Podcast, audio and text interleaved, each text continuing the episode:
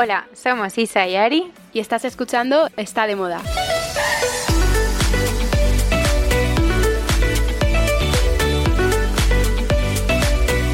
Hola Isa. Hola Ari, ¿qué tal? Muy bien, la verdad es que estoy muy contenta hoy. Bueno, es que nos apetece mucho grabar eh, hoy con el personaje que tenemos, que eh, es que no me puede apetecer más escuchar todo lo que nos tiene que contar, pero cuéntame tú, ¿qué tal tu semana? Pues la verdad es que muy bien y estoy muy emocionada. Bueno, a ti ya te lo conté ayer, pero al resto, eh, de repente iba en el metro y se acercan dos, dos niñas en una parada. Hola, ¿eres Ari que, tiene un podcast con, con Isa? Y yo, sí ala, por favor, es que lo escuchamos todos los lunes de camino a la uni, qué ilusión. Y digo, oye, es que ilusión la mía, ¿sabes? Tenía la piel de gallina de, la emoción. Qué guay. Eh, bueno, que es que nos escucha mucha gente. Pues a mí el otro día tomando algo con, unas amigas del cole, eh, de repente me dan un golpecito así en la espalda. Que me, queda siempre, me doy la vuelta, yo qué pasa. Y también unas chicas, en plan, ay, hola, eh, perdona, eres Isa ¿tienes un podcast con tu amiga Ari? Y yo, sí, tal. Bueno, total, que fue, me hizo tanta ilusión y fue tan guay que acabamos casi como cenando juntas, hablando de todo. Mesa compartida. Totalmente, pero, jo, qué, qué, qué, qué, ilusión. Mucha, mucha, mucha. Así que muchas gracias, que es que mola. Seguid saludándonos, que nos hace ilusión. Por favor, paradnos. bueno, que mm, vamos a, a, la semana, que hay muchas cosas. Bueno, cosas que además, esta es la primera que tenemos que contar, que, bueno, nosotras, la organización, normalmente antes de grabar un programa, es que nos pasamos más o menos todo lo que vamos a hablar para tener una idea de lo que va a contar cada una. Y hoy hemos coincidido las dos en una recomendación, que no es una recomendación, es más una notición, ¿no? Bueno, estamos emocionadas porque eh, Colin y Penelope protagonizan los Bridgerton 3. Tercera temporada. tercera temporada. Y justo esta mañana lo comentábamos Isa y yo. ¿Y tú qué piensas? Pues es que mm, a ti Penélope no te hace tanta gracia Lady Whistleton, pero a mí me encanta.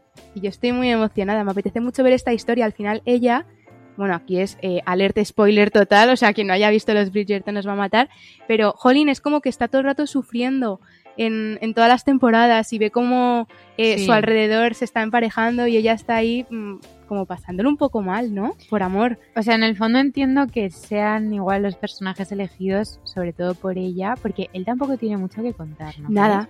Es bastante típico como personaje plano, más o menos. Tal cual, Pero no tiene como mucha historia. Ella sí que tiene mucha que contar. Eh, entonces, bueno, vale, sí, o sea, no es mi favorita, o sea, yo hubiese preferido a Eloise, por ejemplo, con el, del, con el, de la imprenta, que me encanta esa historia, pero bueno. Yo creo que la veremos, porque al final eh, creo que va a haber no sé cuantísimas temporadas, igual que con los libros. Bueno, tenemos a Benedict también. Tenemos a Benedict, que de hecho, el, o sea, por el orden de los libros, se supone que ahora iba a ser la historia de Benedict, pero se la han saltado y han preferido hacer a Penelope. Bueno, pues nada, ya veremos. Iremos viendo. Y a ver, ¿algo más así? Em, bueno, pues yo te puedo contar, Isa, que esta semana me ha alucinado la, nueva campaña de Loewe. No sé si la has visto. Ah, sí, la he visto. Bueno, pues eh, mm, han cogido como embajadores a modelos más mayores que son Anthony Hopkins y la artista Linda Benglis, que él tiene 84 y ya también como 80 años. Y me encanta porque al final es como que la moda siempre se ha centrado en personas más mm, jóvenes y deja de, lado esta etapa de la vida que es la vejez y que, jolín, también tiene un papel importante y, y me gusta un montón. Y bueno, os cuento más. Eh, Linda Benglis es conocida por sus pinturas de cera y esculturas de látex y ella ya había sido fuente de inspiración para el director creativo de la firma. Y, en las imágenes es súper chula porque aparece como con un montón de colores y lleva unos leggings con estampados de loros, con un jersey eh, de rayas y luego unas deportivas de, de colores también. Y sin embargo, Anthony Hopkins eh, que también es como icono, vamos, del cine y ahora de estilo. Eh, está así como sonriente y tiene una camiseta con estampado de donuts de colores, pantalones de traje y también las zapatillas flow de la firma que molan un montón. Y, bueno, un bolso Loewe. O sea, es que me alucina, me alucina esta campaña es en brutal. todos los sentidos. Y se ha hecho viral en Instagram, lo he visto un montón. Pero es que, ¿cómo no se va a hacer viral? Pero lo sorprendente de esta campaña es como la selección de perfiles que han hecho, porque están estos dos, pero luego han escogido a una actriz irlandesa, a Kaya Gerber, que también está, a una actriz china, atleta paralímpica, o sea, han hecho como una comunidad ahí creativa que es la pera y merece muchísimo ver las imágenes. Cómo mola, que se mezcle así, ¿no? Sí, sí, sí. Así que me ha gustado mucho. Ha sido como el descubrimiento Qué así de la semana. ¿Y tú? Joari, pues yo he leído una noticia que me da muchísima pena. Esto Vamos a llorar. Es- no, no vas a llorar, pero es nostálgica total. Bueno, resulta que es que eh, iPod, bueno, los iPods se van a dejar de fabricar eh, desde ya, en plan, ya. Y es que eh, el reproductor MP3 presentado por Steve Jobs en octubre de 2001 y que ayudó a construir el éxito de Apple en todo el mundo, pues nada, se deja de producir oficialmente. Y a mí me da una pena porque me estaba acordando de mi iPod eh, Nano. Yo Era también lo nano, tenía, sí, chiquitito. el chiquitito, que lo tenía hasta arriba, me descargaba los álbumes enteros y hasta arriba, bueno, Ojo, también, ¿sabes lo que me da nostalgia de eso? El pensar que, eh, por ejemplo, bueno, como costaba dinero, te tenías que pensar muy mucho qué canciones realmente querías escuchar y te apetecía tener en tu, en tu lista. Ahora Sí, lo es verdad. tenemos como tan fácil con Spotify que tenemos acceso a todo, mm, o sea, o YouTube, que Y- puedes escuchar lo que te dé la gana. justo, y es, tenías el álbum y lo escuchabas entero, te sabías las canciones de De memoria, pa. te ponías, no, hoy me apetece la 8, hoy la 12, hoy la tal. Y yo me acuerdo de una amiga que tenía el shuffle, que era ese Ah, que no sí. tenía ni pantalla Sí, y se sabía, esto era brutal, ¿eh? Se sabía, imagínate que tenía 300 canciones, el orden de las 300 canciones, porque claro, ahí, ahí te los, era shuffle. Es claro. que desarrollábamos unos dotes ahí. No, no, no, no, vamos. impresión. Era, me acuerdo. Eh, ay, la canción de Avril Lavigne, no sé qué. Sí, esa es la número 84. Qué mítica Avril Lavigne, Claro, claro, muy fuerte, es de, de iPod total. Pues me da mucha penita, pero es verdad que si te pones ahora a pensarlo, ya nadie está utilizando el iPod, No. porque ya con el móvil, No, tuvo su época dorada y ya está. Pero bueno, que, que sí, que da pena. da penita, pero bueno. Seguimos, ¿no? Sí. Oye, pues eh, pasamos a Green Sin. Venga, a ver qué me cuentas.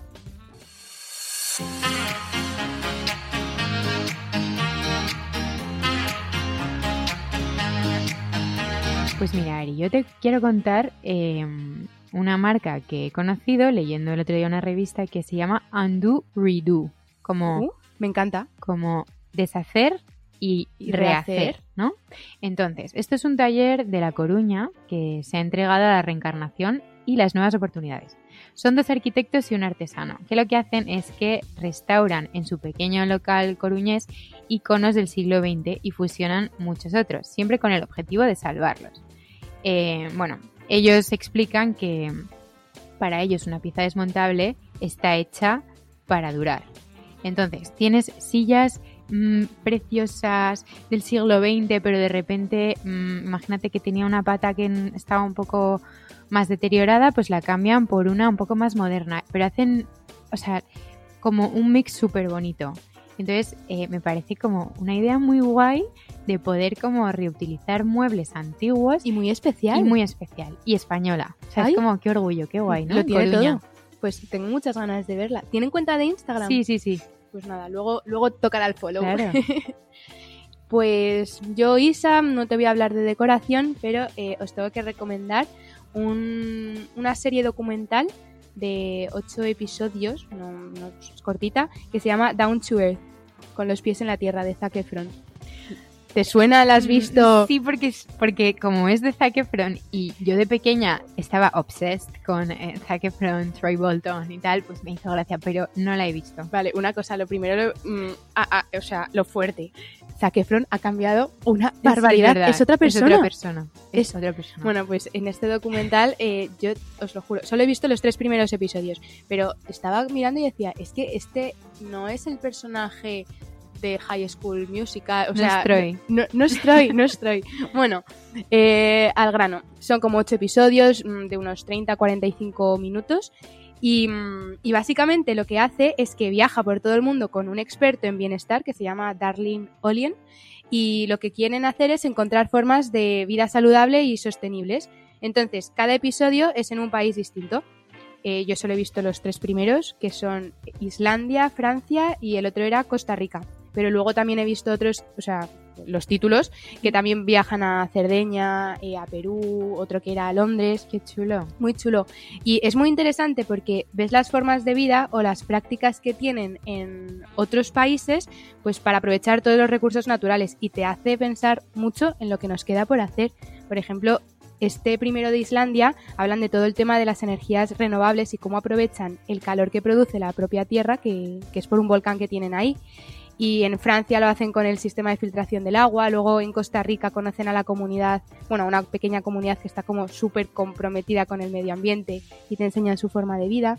Entonces es, es, muy interesante porque son episodios cortitos y además de ver la forma de vida de otros países, eh, te descubre el país en sí. O sea, yo por ejemplo ahora ya quiero ir a Islandia 100% porque Oh, ha y a Costa la. Rica. Yo Bueno, tengo unas Costa ganas. Rica, espectacular. Pero Bueno, y te descubre otra faceta de Zac Efron también, ¿no? Bueno, es que, o sea, un segundo, ¿en qué momento Zac Efron se ha convertido en un Ecologista. ecologista, eh, Pues sostenible, mola, pero mola, muy mola. guay? Se ha reinventado y encima por algo bueno, así que nos gusta, Zac, puedes seguir así. Oye, deberes hechos. Hecho. Tic. Eh, venga, pasamos a noticias. Vamos. Bueno, Ari, lo que te tengo que contar hoy, yo al leerlo es que no daba crédito. Trum, trum, No, no, bombazo. espera un segundo. Se va a inaugurar en 2025 un hotel en el espacio. Es broma, ¿no? No, no. O sea, ya lo que nos faltaba. No, no. Hay una compañía que se llama Orbital Assembly Corporation que ha anunciado que la Voyager Station, eh, un hotel especial de lujo, se inaugurará en 2025. Bueno, el año pasado la empresa compartió que el hotel estaría operativo para 2027. Sin embargo, el proyecto se ha adelantado y estará listo para antes de lo previsto. Eh, bueno, este hotel cuenta con dos estaciones, una que se llama Pioneer Station con capacidad para 28 personas y Voyager Station con, pa- con capacidad para 400 personas. Eh, he visto fotos y es eh, como de ciencia ficción. Isa, se me está poniendo la piel de gallina. Además, claro, eh, tienen que hacer algo con el tema gravedad. Entonces tiene que estar ahí todo controladísimo. Qué miedo, ¿no? O sea, bueno, es que es alucinante. El caso, el director de operaciones de la compañía, que se llama Tim Alatorre, en una entrevista contaba que su objetivo es crear un parque empresarial espacial que albergue oficinas y turistas, con el objetivo de hacer posible que una gran cantidad de personas vivan, trabajen y prosperen en el espacio. Perdón. que vivan. Que es de ciencia ficción total, pero que está pasando. Pero que hay películas así, ¿eh? Esto es súper futurista. no, merece la pena que lo busques y te metas porque es que yo no daba crédito. No, esto, esto hay que verlo y reflexionarlo, pero por favor, una cosa, eh, pensaba que con los NFTs ya estábamos teniendo suficiente con el metaverso y todo, ahora pensar en un hotel y vida en el espacio. De lujo en el espacio. Pues yo lo probaría. ¿Tú irías? Sí. pues sí. A mí me da miedo. seguro. Bueno, yo que lo pruebe antes mucha Pues yo, gente. te- yo lo pruebo y ya te cuento. Isa, que nos quedamos sin podcast, ¿eh? Ay, me voy a tener que buscar a otra host, o sea, casi que no, ¿eh? Bueno, pues volviendo un poco a lo terrenal, yo te voy a hablar de una colaboración, lo ultimísimo que es eh, Hakemus y Nike. Bueno, está claro que las casas de moda de lujo están encontrando en las firmas deportivas el aliado perfecto para hacer colaboraciones de éxito. Hemos visto Gucci y Prada con Adidas, también Miu con New Balance. Bueno, pues Simon Hakemus no iba a ser menos y a finales de junio, el 28 más o menos, podremos ver esta unión con Nike.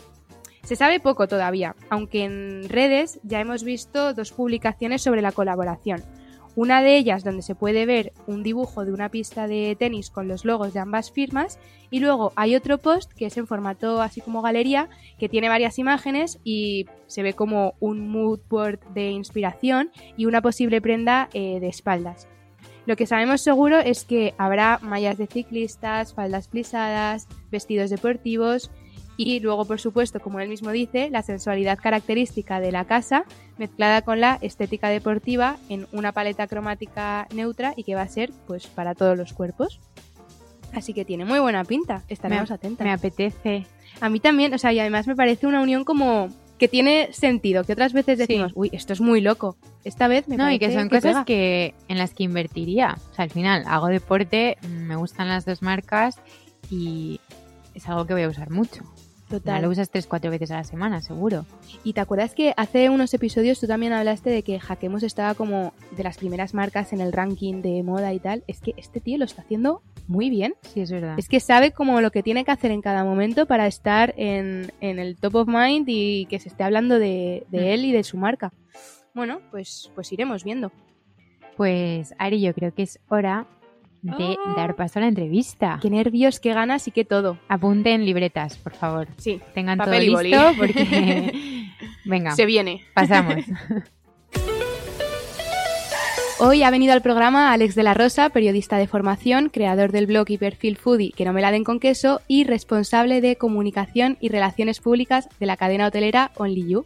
Hola Alex. Hola. Hola chicas, estoy muy nervioso, ¿eh? Estoy, tenía Anda. muchas ganas de venir, pero ha venido tanta gente que quiero tanto y que admiro tanto que no sé lo que voy a contar, pero algo contaré. Lo que vaya surgiendo, ¿no? Pues precisamente por eso te hemos llamado. Deberías sentirte halagadísimo y nosotras estamos súper intrigadas de que nos cuentes, así que vamos a empezar. Venga, ello. Venga, Alex, cuéntanos qué estudiaste y tu trayectoria profesional hasta hoy.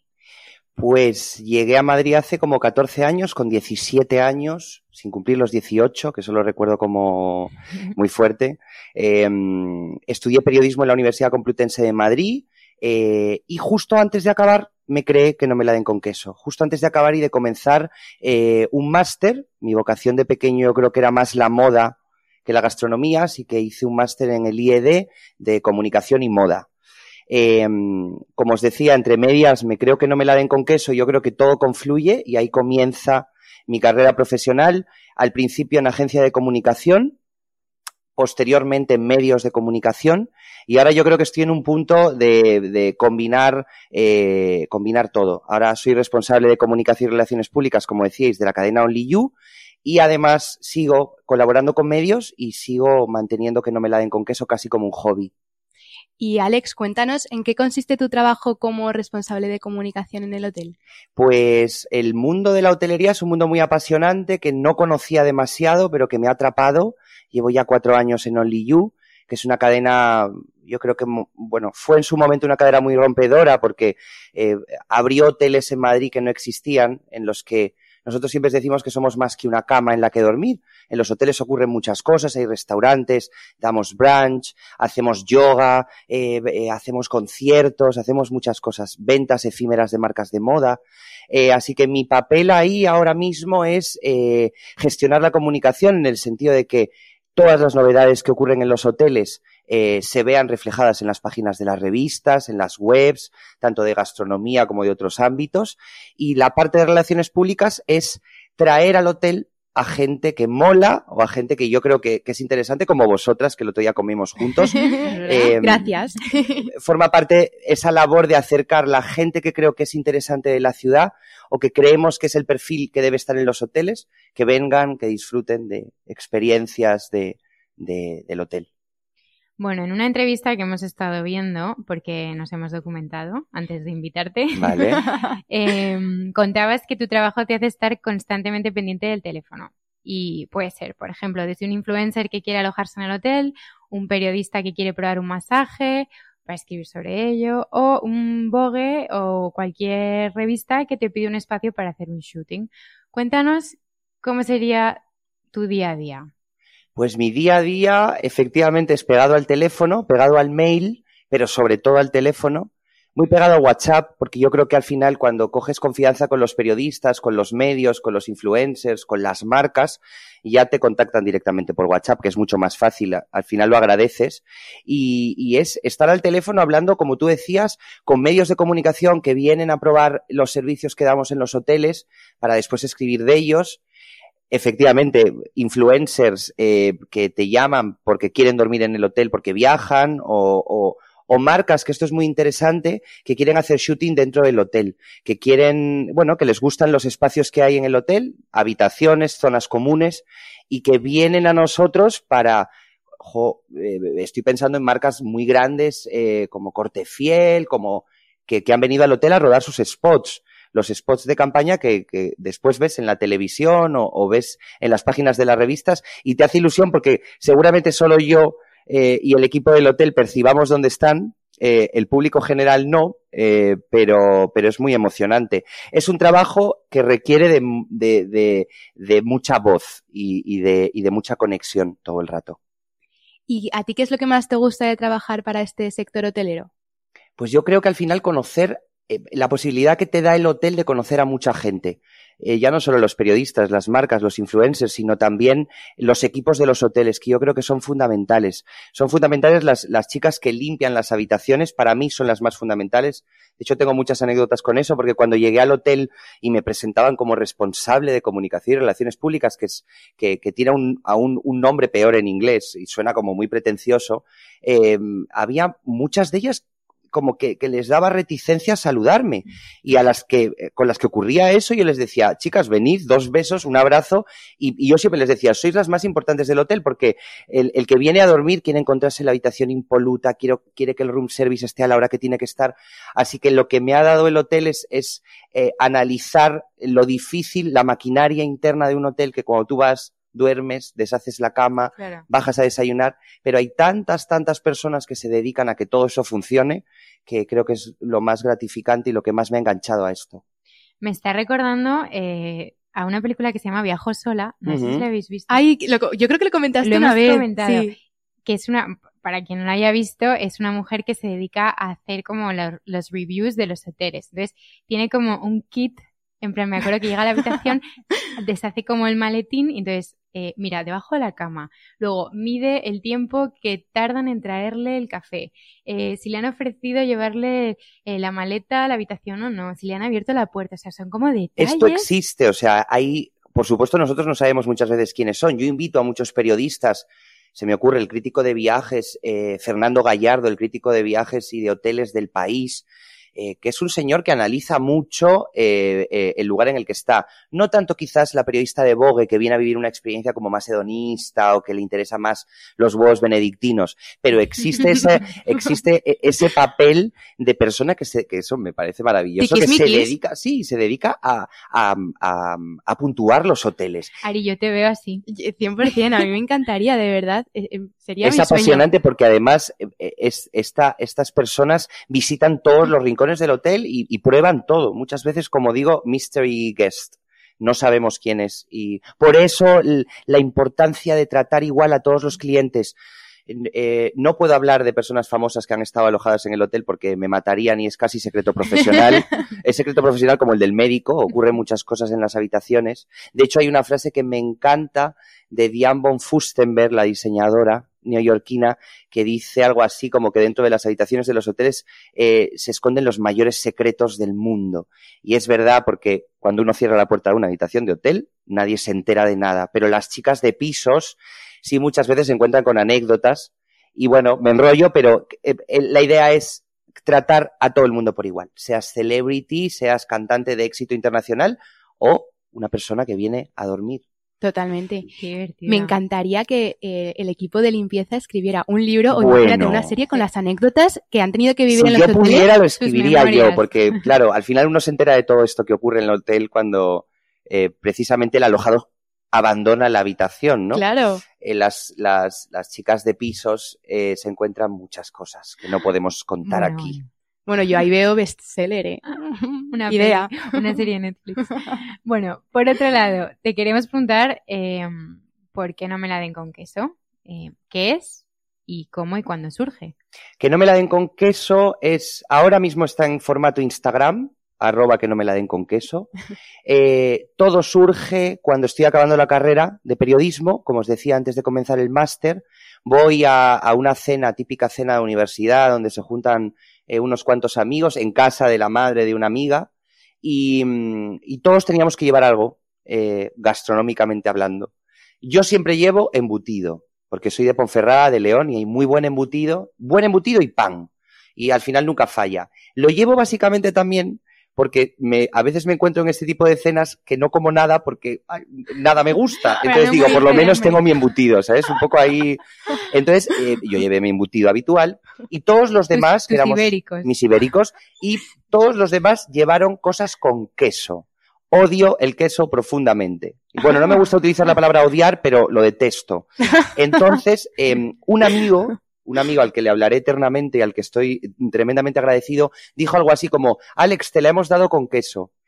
No sé por qué, a mí se me quedó grabado en la cabeza y al día siguiente me levanté, por cierto, con resaca, cogí el ordenador y me hice un blog y me hice un Instagram.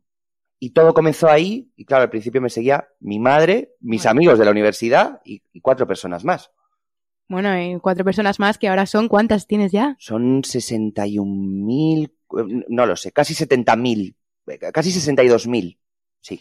Eh, nosotros somos fans. O sea, yo siempre que voy a ir a cenar a algún sitio, y esto antes de conocerte, y de hecho el día que te conocimos te lo contamos. Como fans ahí las dos. Eh, somos fans. man. Yo siempre que necesito buscar algo para cenar por Madrid, me meto en que no me la den con queso para mi referencia. O sea, no sé por qué tampoco, porque Es curioso y hay muchas cuentas, ¿eh? pero me, me ocurre mucho. Yo nunca salgo en, el, en, en, en la cuenta de Instagram, salgo poco. Ayer, fíjate, estuve con, con Samantha Vallejo Nájera de Masterchef y nos sacaron una foto muy bonita y la subí. O cuando he salido en algún medio que me han, que han puesto mi foto, sí lo he compartido. Pero creo que el protagonismo lo, tiene, lo, debe de tener la comida o los espacios que visito. Nunca yo. No soy pudoroso, me encantan las fotos, pero creo que al final no tendría tanto sentido que no me la den con queso si es que yo salgo, me hago un selfie con, con, con, el pescado que me estoy tomando. No, no encuentro que no tiene mucho sentido. Pero, pero eh, conozco a mucha gente de forma casual que me dice cuando yo le digo sí que no me la den con queso, se sorprende, porque claro, mucha gente no sabe quién está detrás de que no me la den con queso, pero efectivamente me sigue sorprendiendo, mucha gente lo sigue y mucha gente se fía de mi criterio, que eso me da un poco de miedo, no. porque yo pongo y publico las cosas que me gustan, pero quizás tú vas a un restaurante que yo he publicado y no te gusta. Bueno, pero eso es opinión personal. De Total. hecho, a mí lo que me gusta mucho es que lo que compartes es, son cosas que te gustan. Sí. O sea, no veo una crítica así como no vayáis a este restaurante, no, o no vayáis a este restaurante o no me ha gustado nada. No, esto, esto es algo Es que como- tuve claro desde el principio. Yo no soy crítico gastronómico o, o creo que no estoy en la posición, no he nacido para criticar restaurantes. Creo que además hay, hay en momentos determinados que conozco proyectos muy jóvenes de gente que acaba de arrancar con su proyecto gastronómico y yo no soy quien, desde luego, con 30 años para echar, bueno, posiblemente no, no pudiera echar por tierra el, el restaurante, pero, pero hacer una mala crítica. Si algo no me gusta, no lo publico. Y es raro que, que en un restaurante que visito haya algo que, que siempre hay algo que me gusta. Puede ser el mantel, la vajilla o la salsa carbonara, pero quizás la carne que me han puesto no me ha encantado, pero nunca voy a decir que esa carne estaba mala. No. Pues eso me encanta. Y también algo que te que has sacado así, por decirlo, de, de tu blog y de tu Instagram Foodie, eh, es que has podido entrar en Harper's Bazaar, ¿no? Como colaborador. Como, ¿qué, ¿Qué hacías exactamente? Justo, esto fue, yo no sé si a los dos años de empezar el blog eh, y el Instagram, me llamaron de Harper's Bazaar para decirme que les gustaba mucho el perfil y que querían contar conmigo porque justamente habían cambiado de editorial, se habían vuelto a Hearst, que era su casa madre, y, y yo tuve alojado el, el, el, el blog ahí dentro de la web y además eh, firmaba los artículos de la web como redactor de gastronomía, eh, o sea, de forma separada. Tenía el, blog y, además era, ejercía de periodista gastronómico. Eso fue una oportunidad maravillosa porque me abrió las puertas para, para llegar a lectores o a personas que no sabían quién, quién era que no me la di con queso, que no me seguían. Eh, eso estuvo muy bien porque además, no sé, lo hablaba el otro día con una periodista en una cena, eh, cuando vas eh, representando un medio, está muy bien, porque ya tienes como una entidad que, que, quizás en ese momento que no me la den con queso por sí mismo no tenía, pero sí con el aval de Harper's Bazaar, ¿no? Esto ya toma otro cariz. Así que fue una, vamos, una gran oportunidad, una gran oportunidad que duró un año y medio, yo creo, más o menos. Después volví a sacarlo y, y lo mantuve, mantuve el, mantuve el blog en, en, en un blogspot, yo creo que era, en una, en una de estas webs, pero después lo terminé dejando porque mmm, me da mucha pena, yo estudio periodismo, me encanta leer, pero la gente no lee. Ahora casi todo está en el ámbito de lo visual o de la imagen y al final yo creo que los restaurantes se comunican mucho mejor por Instagram. Sí, y hay que adaptarse también. Justo. Oye, ¿y alguna anécdota así divertida que hayas vivido gracias a tu trabajo? Bueno, te, fíjate, tengo anécdotas, tengo anécdotas muy divertidas y otras anécdotas a raíz de, de, de, que no me la den con queso eh, bastante catastróficas. Te diría, una anécdota divertida o una gran anécdota es que de repente en Expreso me llama y me dice que, que, me invita al Festival de Cannes, que por cierto comienza hoy o comienza sí, en sí, breve. Ya esta semana. Eh, entonces voy con Nespresso eh, a conocer de cerca el Festival de Cannes desde dentro, a uno de los hoteles más maravillosos que hay en ese paseo marítimo que, que era el Majestic, yo creo, muy cerquita del Martínez, que es otro emblemático. Eh, con acompañante me llevé a un buen amigo Em, y fuimos a una premier. Además fuimos a una premier ese mismo día, estrenaba el Modóvar, presentaba el Modóvar en Cannes. Yo no recuerdo si era... Eh, no, Dolor y Gloria no puede ser. Bueno, no, no recuerdo, la de Emma Suárez, aquella de la madre y la hija. Eh, pero nosotros no fuimos a, la, a, esa premier, fuimos a otra que era de una película que se llama Personal Shopper, eh, de esta niña que, eh, bueno, no recuerdo el nombre de la, Kristen Stewart. Sí. Esto fue apoteósico lo de bajarte del coche con tu smoking y hacer el paseillo que hacen todo. Sí. Claro, a nosotros no nos conocía nadie. Nespresso se encargó, además, eternamente agradecido de sacarnos las fotos ellos. Después nos las dejaron en el hotel. Fue una cosa mágica y que creo que no se volverá a, a, a, a no, volver, no volverá a suceder. Pero por otra parte, me han pasado cosas horribles, como que estando en un restaurante eh, con la persona de comunicación que lo gestionaba, no voy a decir el nombre del restaurante, lo entenderéis, eh, un muy buen restaurante de Madrid, además, que me encanta y al que vuelvo constantemente. El camarero vino a servirnos el vino y eh, cuando justamente estaba eh, abriendo la botella, la botella cayó encima de mi iPhone y se craqueló la pantalla. No, no me lo creo. Entonces ahí yo que estaba empezando, yo recuerdo estaba en Harper's Bazaar, pues esto hará siete años o algo así, eh, no tuve el valor para decir, oye, los restaurantes tienen un, un, eh, un seguro y si a la señora le manchan el abrigo camel, te lo llevan al tinte y, o, o, lo llevas tú y después pasas el ticket y el Claro. seguro se lo cubre. De la misma forma que podrían haber cu- cu- cubierto el seguro de mi iPhone. Eh, fui un poco tonto, eh, cosas del principiante y me compré un iPhone nuevo. Pero eh, imagínate, esa comida fue maravillosa en cuanto a producto gastronómico, pero eh, Agridulce. agridulce. Volví para reconciliarme con el restaurante y me he reconciliado. Bueno, y oye Alex, has vivido las dos caras de la comunicación, el lado de la marca o la agencia y luego el lado de comunicador. ¿Algo que hayas aprendido para comunicar? Sí, pues claramente. El estar del lado de agencia y comunicar marcas, eh, pero desde el lado de agencia, ser periodista y contar esas marcas a través de las páginas de las revistas o de una web, y después estar en cliente, que dicen en el mundo de la comunicación que es el mejor punto de, no, no de tu carrera, pero que, que, que trabajar en cliente es mucho mejor porque tú tomas las decisiones, seguramente tú contratas a una agencia y le dices esto sí, esto no, justamente lo que hacían contigo hacía X años. El, eh, lo que, el aprendizaje que me llevo de todo esto es el, el saber tratar a los periodistas o el saber comunicar las marcas de una forma como creo más certera, porque al final eh, yo del lado del periodista a mí me llegan muchas notas de prensa, yo sé cómo tiene que estar redactada esa nota de prensa para que el periodista lo tenga todo mucho más fácil Y que la abra. y que la abra. Claro, no, no, eh, mira, eso no lo puedo contar, pero yo tengo varios trucos yo tengo varios, varios trucos en el mail para que, porque sé que el periodista va a abrir el mail si le pongo X cosas. Me, y además, estoy, me estoy imaginando un asunto. eh, Tremendo, por ahí va, no sé por ahí va. No, tremendo Con no, pero bueno, no, bueno, puedo decir, o sea, no es nada secreto, pero si tú pones el nombre en el asunto del mail con una exclamación Claro. antes de y no pones nota de prensa, nuevo branch, only you. No. Tienes, yo creo que ahí hay un, un, un valor en el profesional de saber eh, tratar a la persona que tiene enfrente. Sí, Estoy de acuerdo, personalizarlo un poco. ¿no? personalizarlo y cuando empiezas el mail, buenas tardes, Hmm. eh, el otro día coincidimos en tal cena, Claro. ¿cómo estás? He visto en Instagram que estabas en tal sitio. No mandarlo por bases de datos, que es mu- muchas veces lo que hacen las agencias de comunicación. A capón, a 500 contactos. Yo mando las notas de prensa a 50. 50 nombres que conozco. Nunca mando una nota de prensa a alguien que no conozco porque estaría, eh, estaría llenando de mails su bandeja de entrada. Primero creo que tienes que forjar las relaciones con los periodistas para después poder acceder a que te, casi que te cojan el teléfono.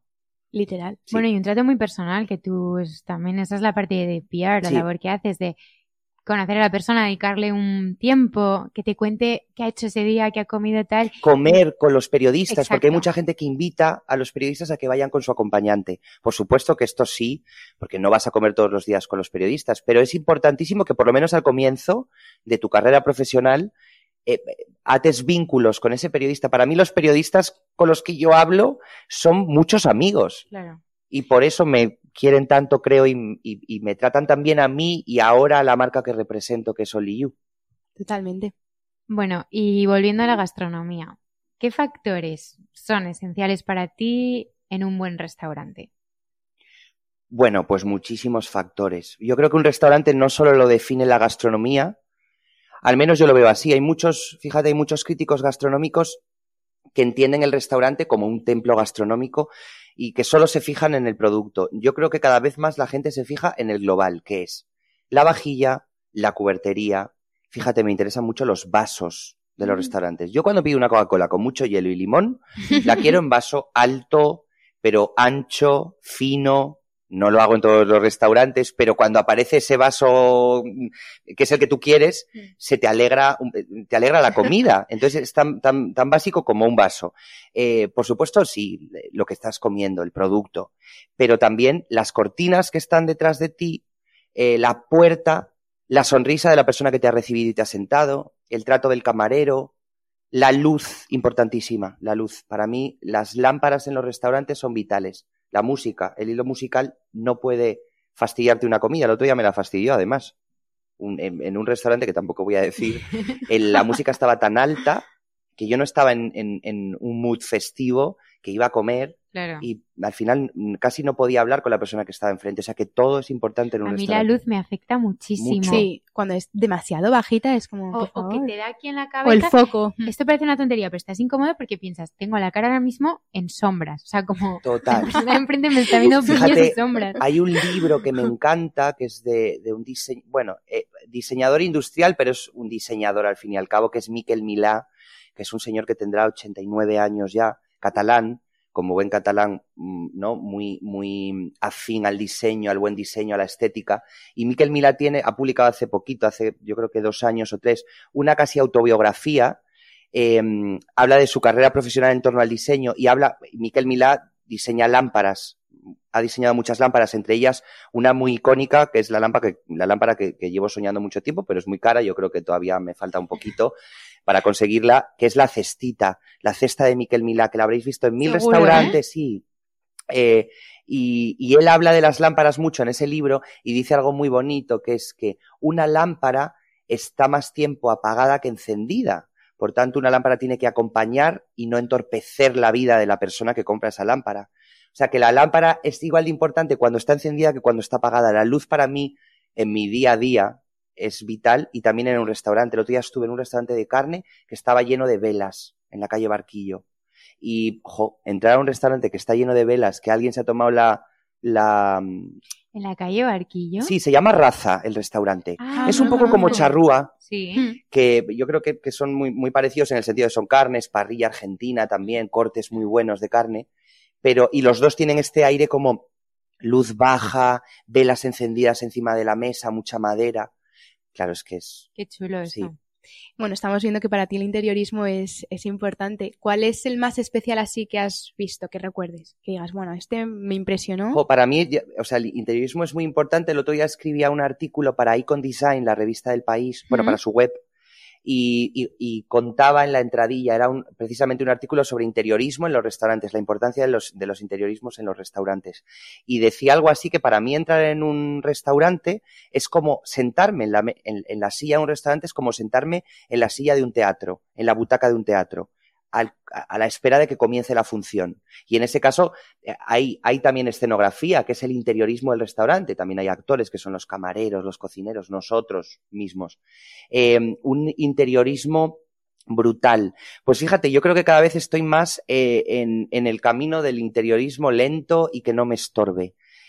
Tampoco podemos decir nombres, pero hay muchos restaurantes en Madrid que están llenos de, mm, de decoración, muchas veces no mala decoración, pero malos materiales y cargados de plantas eh, que no son naturales. Entonces, si no vas a poner plantas naturales, es mejor que no las pongas. Entonces, en ese artículo precisamente hablo, hago un recorrido y hablo de restaurantes que a mí me gustan. Por ejemplo, Lucy Bombón es un ah, restaurante, a mí me gusta mucho a nivel gastronómico, como que nunca falla, es fácil. Eh, pero el interiorismo de Lucy Bombón, Lucy Bombón abrió hace unos 10 años como Bar Tomate, el grupo Tragaluz para mí es redondo en, lo que interiorismo se refiere. Es Sandra Tarruellas, la, interiorista es hija de la que fundó eh, Tragaluz. Y Lucy Bombón no ha pasado un solo año por ese interiorismo. La madera sigue estando, eh, por ella ha pasado el tiempo, pero no ha pasado de moda. Entonces, entras al mismo restaurante que entraste hace 10 años. Para mí eso es clave. Hay un restaurante ahora que, que ha abierto hace relativamente poco que se llama Hermosilla, en la calle Hermosilla, que os recomiendo porque se come además de muy bien. Bueno, es que ese antes era otro que duró poquísimo Sí, tiempo. ese, resta- ese local, que también de esto podremos hablar otro día, de locales malditos, hay locales, pero en este caso la verdad que la apuesta ha sido redonda y es un restaurante eh, que ha hecho un estudio que se llama Plantae Studio, eh, que hace unos interiorismos como muy delicados y buen material, o sea, un buen mármol y poco aderezo, poca, poca cosa, o sea, que al final eh, nada te apabulle cuando entras a un restaurante. Pero es que podría deciros mil. Mil. Pues bueno, también te queremos preguntar por la mejor experiencia gastronómica que hayas vivido.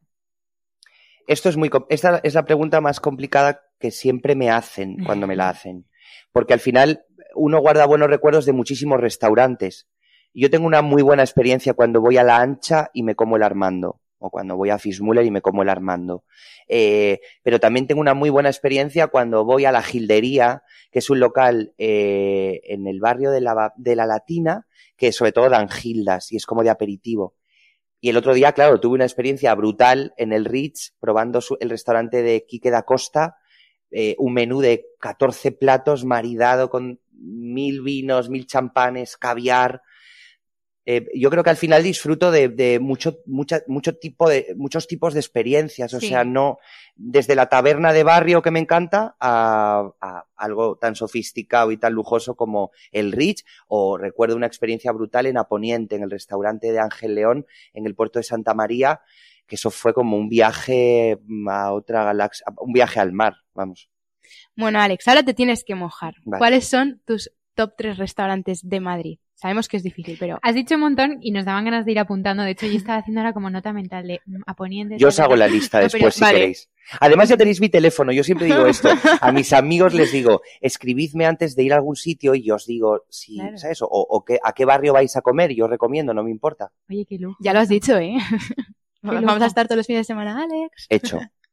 Eh, tres restaurantes, un poco eh, imposible esta, solo elegir tres, pero como os he dicho, La Ancha y Fismuller eh, nunca fallan y, y yo siempre me pido el Armando, que es ese filete empanado finito con patatas fritas. Eh, en Fismuller te lo ponen además con un huevo poché encima, con trufa rallada, exquisito. El arroz, que eh, yo creo que es mi plato favorito, si me preguntáis cuál es tu plato favorito, sin duda es el arroz en todas sus versiones. Me quedaría, por ejemplo, con el restaurante Berlanga, que está frente al retiro, en la calle Menéndez Pelayo, creo que es esa, Sí. y es muy, es muy guay porque al final, como os decía, no solo me interesa el producto, sino también las historias que hay detrás de los restaurantes. Este es el restaurante del hijo de el cineasta Luis García Berlanga. Yo cuando entré allí me dijeron que había un aparador que ya estaba en casa de Luis García Berlanga, eh, en su casa familiar, que estaba su colección de tebeos. Y ya había tantos inputs ahí culturales que, aunque el arroz hubiera sido nefasto, ya me hubiera gustado, pero no. Era especial. El arroz es maravilloso y hay muchos tipos de arroces, estás enfrente del retiro. Y después eh, hay un sitio que me ha sorprendido mucho eh, últimamente, al que vuelvo todo el rato, que es, a mí me encanta comer en los mercados. Hay muchos mercados en Madrid. Ahora acaban de abrir el de San Antón, Sí. han reabierto el de San Antón en Chueca con un proyecto muy ambicioso. Te puedes tomar eh, eh, la hamburguesa de Juanchos, puedes eh, comer en Evia, puedes comer en la ancha, por cierto, sus pinchos de tortilla tienen una pequeña barra. Pero el otro día fui al mercado de Vallehermoso, que está en la calle de, en la calle Vallehermoso, en el barrio como de Moncloa, en el distrito de Moncloa, eh, y descubrí Migacana. Y Migacana es un sitio muy pequeñito, que precisamente es cocina de mercado. Me tomé las croquetas más ricas que me he tomado en muchísimo tiempo, torreznos espectaculares. eh, bueno, es que, eh, y he vuelto mucho, eso es muy, quiero decir, a veces a mí me invita a un restaurante a probar su carta, y bueno, voy esa vez, lo pruebo, pero no vuelvo asiduamente. Pero cuando algo me gusta, Migacana me encanta. Y después puedo decir otro, Claro. Eh, como eran tres, no, no. Eh, y después, y, además hablando como no de aperturas recientes, pero sí de descubrimientos recientes para mí, en el barrio de Legazpi, que es un barrio muy poco explorado, porque al final no salimos de Alonso Martínez, de, en el barrio de Legazpi, muy cerquita del Matadero, em, está La Cruda, que es un, eh, un bar-restaurante eh, que no tiene cartel en la entrada, que eso me encantó. Tú vas a La Cruda si sabes dónde está La Cruda, o vas a La Cruda si casualmente pasas por delante y entras eh, es de los chicos de Bendito Vinos y Vinilos, que son unos chicos que abrieron precisamente en otro mercado, en el mercado de San Fernando, en Lavapiés, un pequeño bar de vinos naturales, que es un mundo que me encanta y que estoy explorando mucho ahora, el vino natural. Y en la cruda eh, combinan gastronomía muy tradicional, pues también otra vez aparecen los torreznos, unas bravas ricas, una costilla con salsa de barbacoa que no olvidaré en mi vida, y todo maridado con vinos naturales de todas partes del mundo que te van contando, este vino está hecho en tal sitio, con tal, con... Y la cruda me ha fascinado. Y la últimamente es que lo tenía que decir porque lo se lo recomiendo a todo el mundo. Pues mm, apuntadísimo, Ahí, eh, o sea, me están entrando unas ganas. Y además sales de tu zona de confort, porque yo reconozco que al final siempre estamos en Malasaña, Alonso Martínez, Barrio Salamanca, y Legazpi, el barrio de Legazpi, tiene sitios increíbles, increíbles pues súper buen descubrimiento para nosotras. Varios. Vayamos juntos, vayamos Venga, juntos. Venga, hecho. Luego hablamos el día. Pues Alex, vamos a pasar ahora a una sección que tenemos de preguntas más cortitas. Eh, entonces, bueno, tienes que contestar lo primero que se te venga a la mente. Vale. ¿Vale? La primera es, ¿qué cocinarías si eh, tienes amigos en casa para una cena? Eh, pues no, a ver, esto es muy complicado. Yo a mí me gusta cocinar, ¿eh? pero pero ¿Qué cocinaría? Bueno, pues una buena tortilla de patata nunca falla. Y después yo soy mucho de picoteo. O sea, es que prefiero que... Embutido. Embutido. no, buen, buen encurtido. Me voy al mercado y compro gildas ricas. Em, sí, pero una buena... Bueno, una no, si vienen varios amigos, unas cuantas tortillas de patata. Eso no falla, es universal. Es universal. ¿Con o sin cebolla? Con cebolla. Esa era la con, con, cebolla. Eso no es negociable, yo creo, para mí. Vamos. Qué hambre me está entrando. A mí también, poca agua. Bueno, y último descubrimiento gastro. ¿Ya nos avanzabas antes uno, otro? Sí. En la cruda, pues... Mm, sí, yo diría que la cruda, ¿eh? Por lo, por lo sorprendente. Y el otro día, fíjate, no, el otro día estuve, y no es ni para nada descubrimiento porque es un, local mítico de Madrid, que se llama El Telégrafo, pero es que estuve hace dos días. Y es el sitio donde mejor pescado me he tomado en mucho tiempo. ¿Ah, Almejas a la sartén, sí, El Telégrafo me ha encantado. Y es un bar en el que parece que estás dentro de un submarino. Es un poco bar de... Vienen, típica pregunta, vienen mis padres, ¿dónde les llevo a comer así bien al telégrafo? Tipo el pescador. Tipo el pescador, sí, un, un, un restaurante un poco de toda la vida. Bueno, y después en mi top 3 se me ha olvidado uno de mis restaurantes favoritos de Madrid, aunque sea por la luz, que es La Parra, que está en la calle Montesquinza, que nunca me lo olvido porque fue uno de los primeros restaurantes que me invitó a probar su carta y, y es un lugar mágico donde se detiene el tiempo. La luz va bajando, los propios camareros van bajando la luz, tú no te enteras, pero cuando llega el postre no te quieres ir de la parra. Te quedas en la parra. Te quedas en la parra. Yo, yo creo que sé dónde, o sea, me estoy, estoy visualizando. Es un clásico de Madrid, ¿eh? ahí va mucho, fíjate, la duquesa de Alba, los padres del rey, eh, muchísimos actores de Hollywood. La historia de la parra la podremos contar en otra, en otro, en otro capítulo porque da para un capítulo entero. Sí. Vale, pues mira, pasando a otro tema. Eh, ¿Una tienda deco en Madrid? Tengo, mm, eh, tengo dos que me encantan. Una, la California, que está en la calle Conde de Aranda, que es un proyecto familiar de una madre y una hija. y además es muy buena la historia porque todo comenzó durante una rehabilitación de, de, una casa de principios del siglo XIX en el sur de Francia, que todo, todo suena como maravilloso. Así fue, ahí se les, se les ocurrió lo de la California, tiene que ver mucho con esa casa que Picasso tenía, donde hacía cerámica. Y entonces aquí encuentras cosas para poner la mesa maravillosas, vajillas antiguas, eh, no sé, una mesa de los años 60. Eh, tiene como una amalgama de cosas. Y después Ru Vintage, que es un proyecto de Piluca Hueso, que es una chica con muchísimo gusto, que, mm, que también es una amalgama de, muchas cosas, pero ahí encuentras estas servilletas de damasco francés, eh, duras como almidonadas, que todo el mundo busca todo el rato, con casi con, con iniciales de, de, personas pasadas, y ahí tienen esas servilletas. Es un sitio mm, muy bonito. Qué chulo. Yo creo que a Rubintage los sigo en Instagram eh, tiene, ella se ha creado un universo y maravilloso. Yo creo que también. Y después el otro día estuve en un pop-up, en una venta efímera del nuevo proyecto de la hija de Isabel López Quesada, la interiorista por excelencia, Isabel Llanza, que se llama Isita. Isita. Isita Home. Y estuve conociendo, tocando los productos porque la venta solo es online y tiene cosas maravillosas. Tenía una cosa que es una tontería, pero no es.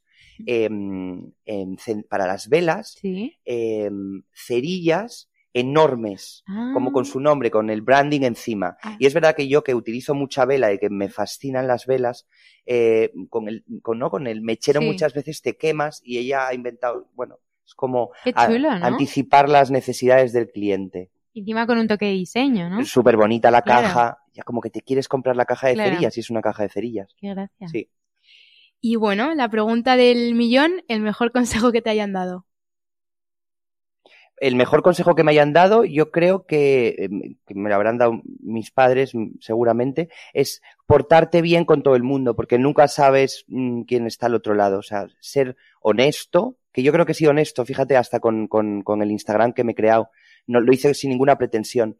Caminar ligero de equipaje, otro muy buen consejo de mi padre. Tener las menores pertenencias posibles. Ser un poco libre. Me encantan. Ay, me han gustado mucho los dos. Es que lo que no te voy a contar Ari, pero que es que interiorizamos todos los consejos que nos dan. O sea, nosotros también deberíamos escribir como unas memorias de recopilación de todos los... Oye, no es mala. ¿eh? Vamos a hacerlo. De todos los consejos. Pero eso de viajar ligero de equipaje me gusta mucho. Viajar ligero de equipaje en todos los sentidos, ¿eh? Cuando haces un viaje y, o, o cuando te mudas. Yo, yo que he vivido en tantas casas en Madrid, en tantos lugares, em, al final hacer la- las, de las mudanzas algo que no sea una depresión, sino llevar pocas cosas y las cosas que te acompañan, pero no demasiadas. Jo, Alex, qué lujo ha sido tenerte. Bueno, me, me, me- me podríais tener otras dos horas hablando. más. Es que eres, eres una guía andante, es muy fuerte. ¿eh? bueno, pues estás invitadísimo cuando quieras. Muchas gracias. Volveré a contar otras Y- y historias. todo apuntado, de momento ya te contaremos. Me Vamos llamáis por teléfono para... Sí, bueno, eso seguro. 100%. Que ha sido un lujazo tenerte aquí. Muchísimas gracias. Y nada, que eso, que vas a volver, seguro. Cuando Hecho. quieras. Hecho. Gracias, Besito. chicas. Adiós. Chao. un beso.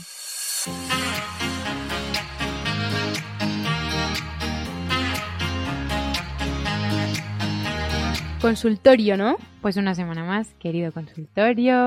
A ver qué nos preguntan, Ari. Lo que nos gusta y lo que disfrutamos, Isa. Ojalá fuese más largo, también te digo, ¿eh? Ya, es que aquí, aquí podríamos estar toda la tarde en el Un día fondo. deberíamos hacer un, un special un especial intensivo, 24 horas con Isa y Ari. También tenemos que hablarlo con, con Luis y con Rubén a ver qué opinan. Bueno, a ver qué nos preguntan hoy. Mm, mm, mm, mm. A ver, eh, destino para hacer un viaje express. ¿Tú dónde te irías así, express, Isa, de fin de semana? Eh, mm, buena pregunta. A ver, Express se puede ir a Portugal, realmente. Viviendo en España no está lejos. Sí, eso es verdad. Así que mm, es que tengo muchas ganas. Así que sí, haría Portugal o quizá haría Sevilla. Mira, aprovechando que Dior va a hacer su desfile crucero en, En Sevilla, la Plaza de España y que de estamos Sevilla, preparadas para grabar ahí el el 16 de junio. No es por nada, pero creo que no voy a poder, pero me quería organizar para ir, aunque sin invitación, pues simplemente para vivir el ambiente que va a haber esos días allí. Eh, pues mira, Sevilla es buen destino. Lo que pasa es que es típica ciudad que en verano hace mucho calor. Entonces también hab- habría que elegir como el mes. Pero no sé, así a ver, bueno, Mallorca, Hombre, Palma eso de Mallorca, 100%. no sé, depende. A ver, di tú, porque me estoy liando. Pues qué ganas de viajar. Yo, mm, sa- ¿sabes qué, qué tengo ganas? Santander, me apetece mucho. Mm, playa, es verdad que es más norte, pero comer rico, los paisajes, encima yo solo estuve una vez y fue como de paso y me apetece conocerlo bien. Mm, Y sobre todo, pues también la, la gastronomía, que, Mola, que me gusta sí, mucho. Mm. bueno, pues yo, iba, yo iba de pequeña, como hubo una época que veraneaba ahí. Una Ay, parte del verano, sí, entonces era como pasar de, de hacer un calorazo horrible en el sur o en Baleares a de repente pues como en Jersey. eh. Además ahí hay unas tiendas náuticas, que son náuticas, donde me compraba la típica camiseta de rayas. Sí, Imposible, La marinera. nunca existe porque siempre tienen algo feo, un botón dorado, Sí. un tal cual. Pues la auténtica, auténtica me la compraba en la tienda náutica de Santoña. pues mira, oye, esta es una buena recomendación. Eh, a ver, otra. Mira, básicos en cinturones. Pues es que justo estaba leyendo ahora y Ari y yo, que normalmente llevamos siempre cinturones bastante básicos, ¿no? De repente hoy estaba mirando y digo, las dos llevamos como un cinturón así como especial. Especial, es verdad. Eh, el de Ari es eh, cinturón joya, se podría decir, porque Mm. tiene como pedrería y lo lleva con un pantalón blanco, entonces ella va como con camiseta blanca, jean blanco y el cinturón así como con un poco de color y piedrecitas que le da como un toque al look. Y el mío que además es que A nunca, ver. no lo llevo mucho, pero Con lazada, ideal. sí, es eh, súper ancho de ante, con tachuelas. Y este lo utilizo, pues por ejemplo, hoy que llevo una blusa y un pantalón eh, cortito, así como pijamero, me apetecía hacer que fuese más mono, entonces me lo he puesto para unir la parte de arriba y la de abajo y darle también un toque así como más eh, arreglado, eh, aunque luego llevo sandalias planas. o sea, Pero tal, es que de hecho parece un mono, es verdad. Sí, o sea, no, parece es- un dos piezas. camisa y, y pantalón. Así que, eh, por un lado, tener los básicos, que serían uno negro, uno y otro marrón, marrón, 100%. uno igual color piedra también, que Y luego alguno especial. juego, y luego especiales. Y luego, ¿sabes que tengo muchísimas ganas del típico súper finito, pero muy, muy, muy finito, muy, muy eh, de, de cuero, eh, preferiblemente negro, y con un broche así muy chiquitito, que como muy elegante, que te puedas poner con un pantalón de pinza o igual con un vestido camisero. Te arregla mucho. Un cinturón muy finito también arreglan mucho. Que la gente suele buscar los más grandes. Y esto es, bueno, me apetece, es típico capricho. Estoy de acuerdo totalmente, pero sí es verdad que como fondo de armario tener el marrón, el negro y luego alguno especial para salir. Yo, Mm. por ejemplo, este que, que estabas describiendo, lo encontré el otro día que estuvimos haciendo como limpieza y... mm, Cambio de armario. Sí, sí, fue el cambio de armario total y lo sacó mi madre, que tiene como mm, 150 años de cuando ella era joven y dije, ay mami, pues me gusta, venga, Es muy mono. me lo voy a poner. En fin, que, mm, que eso, que, que seguimos, otra pregunta. A ver, Mm, a ver. Eh, malas noticias y buenas noticias. ¿Cuál preferís, preferís escuchar primero? Qué pregunta más curiosa, ¿no? ay, aparte que es que lo de las malas noticias ya me da como mal rollo. Em, pues fíjate que yo prefiero siempre escuchar eh, la mala, como para quitármelo ya de encima el marrón, y luego que, que, que me lo que me lo contrasten un poco con lo bueno. Yo prefiero no escuchar malas noticias, la verdad. Estoy como... Ya, Isa, pero si la tienes no que, me apetece escuchar, tienes que contestar esta elegir. pregunta. No, nada. no sé. Bueno, yo qué sé. Si hay, no sé. Yo creo que una mala noticia tampoco se puede camuflar con nada. Eh, pero bueno, así es la vida, ¿no? Malas y That's buenas. life. Es que es así, así que ya está. Eh, venga, pues una última. Mira, nos preguntan por productos de belleza barra marcas que hayáis probado y os encanten, en los que merezca la pena invertir. O sea, aquí hay varias claves importantes. Invertir, o sea, que yo doy por hecho que no es una crema así que sea como barata, sino algo como tal. Y luego que hayas probado y que te encante. Estoy pensando, ¿eh? Porque últimamente lo que me he comprado así ha sido una base, pero esta es más asequible, ¿sabes? Tampoco tiene un precio muy, muy elevado, que es de Yves Rocher y es una base protectora que de- me está encantando. O sea, es base de color, pero con protección. Es base de color con protección y de hecho ahora es que no llevo otra cosa. O sea, estos días solo me estoy poniendo esa base y salgo Pues a la calle y lista. Me da, pues eso, me da como el color y encima me protege, así que es lo que estoy utilizando. Y luego es verdad que hace poco por mi madre probé una crema que es de Bioterm, que es un tarrito así azul chiquitito, es una hidratante de día, es que no sé exactamente cómo se llama, lo tendré que decir, que era como muy ligera, una textura así como transparente y me encantó, Sí, porque no era- no era pastosa Mm. y me gustó mucho. Pero mm, es que esto ha sido lo último que he probado, esta base, así que no os puedo hablar de inversiones como tal. ¿Tú, Bueno, Isa? Suficiente que la hayas probado, te guste. Y... Sí, estoy contenta. Yo, mm, a ver, para mi inversión en, en belleza facial, te diría eh, la marca Biologic, porque, o sea, yo eh, es que soy súper fiel a eso, eh, me ha cambiado la piel, de hecho. Em, o sea, es la bomba, merece la pena. Además, son como cremas que no tienen perfumes, y huelen. De repente el tónico huele a vinagre súper fuerte. O, eh, Que es muy natural, La ¿no? mascarilla purificante que me pongo dos veces a la semana huele como a cacahuetes. O sea, no te sé decir, son unos olores súper curiosos. Eso para mí top y además es que lo tengo integradísimo en mi rutina. Pero eh, ahora que ya hace solazo y en Madrid parece que estamos en agosto, eh, yo siempre llevo protección solar. Bueno, la llevo todo el año, pero sobre todo ahora como que intento reforzarlo porque tengo mucha tendencia a que me salgan manchitas. Bueno, el caso es que me recomendaron una de una firma que se llama Estederm, que yo no había probado nunca nada.